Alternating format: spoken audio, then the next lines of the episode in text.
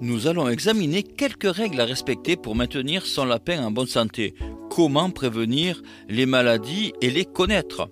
Nous aborderons mercredi dans notre dernier volet sur la santé les maladies du lapin les plus courantes afin de mieux les appréhender. Actuellement, un lapin peut espérer vivre 10 ans en bonne santé.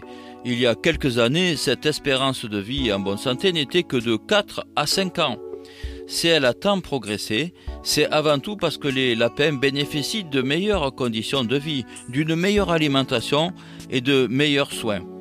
Comme en médecine humaine, la prévention joue un grand rôle et il est toujours plus aisé de prévenir que de guérir. Nous allons examiner quelques règles à respecter pour maintenir son lapin en bonne santé. Tout d'abord, l'alimentation. Offrez à votre lapin une alimentation naturelle basée sur le foin et la verdure pour limiter au maximum les risques dentaires, digestifs et urinaires. Évitez les produits industriels. Un lapin a également besoin d'exercice physique. Un lapin doit courir, sauter, jouer à tout moment de la journée. 3-4 heures de liberté par jour ne suffisent pas à le maintenir en bonne santé. Un lapin vivant en liberté a une bien meilleure musculature et est moins sujet aux fractures et aux accidents cardiaques. Il vous faudra aussi surveiller son poids. Une variation de poids importante à l'âge adulte est anormale. Une perte de poids peut cacher un problème de santé, mais peut aussi indiquer que votre lapin souffre et que ceci lui coupe l'appétit. Au contraire, une prise de poids soudaine exige un petit régime. Veillez également à protéger votre lapin des parasites. Les lapins peuvent être victimes de plusieurs espèces de parasites. Le traitement ne concerne pas seulement le lapin atteint, mais aussi ses congénères ainsi que leur environnement. Vous ne devez pas acheter les produits antiparasitaires à la légère.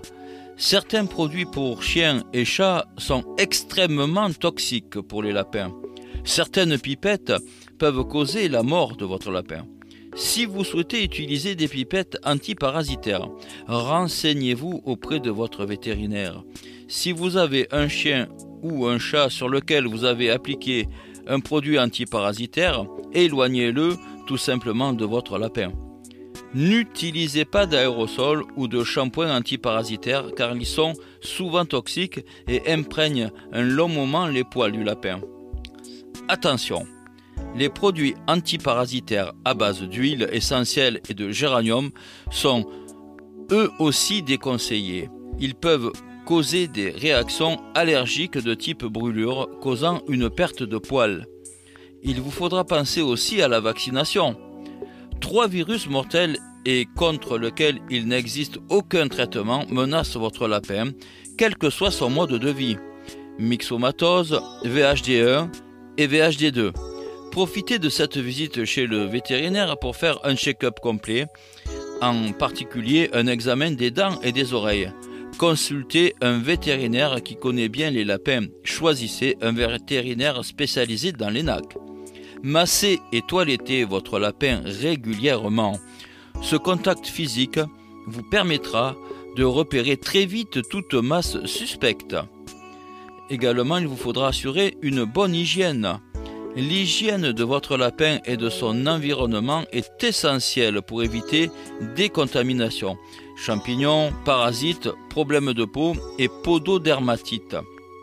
En fait, il vous faudra bien observer votre lapin.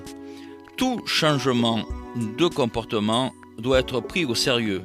Vous pourrez ainsi aider le vétérinaire en lui décrivant précisément le comportement anormal de votre lapin, ou alors le rassurer si votre lapin malade n'a au contraire pas modifié ses habitudes.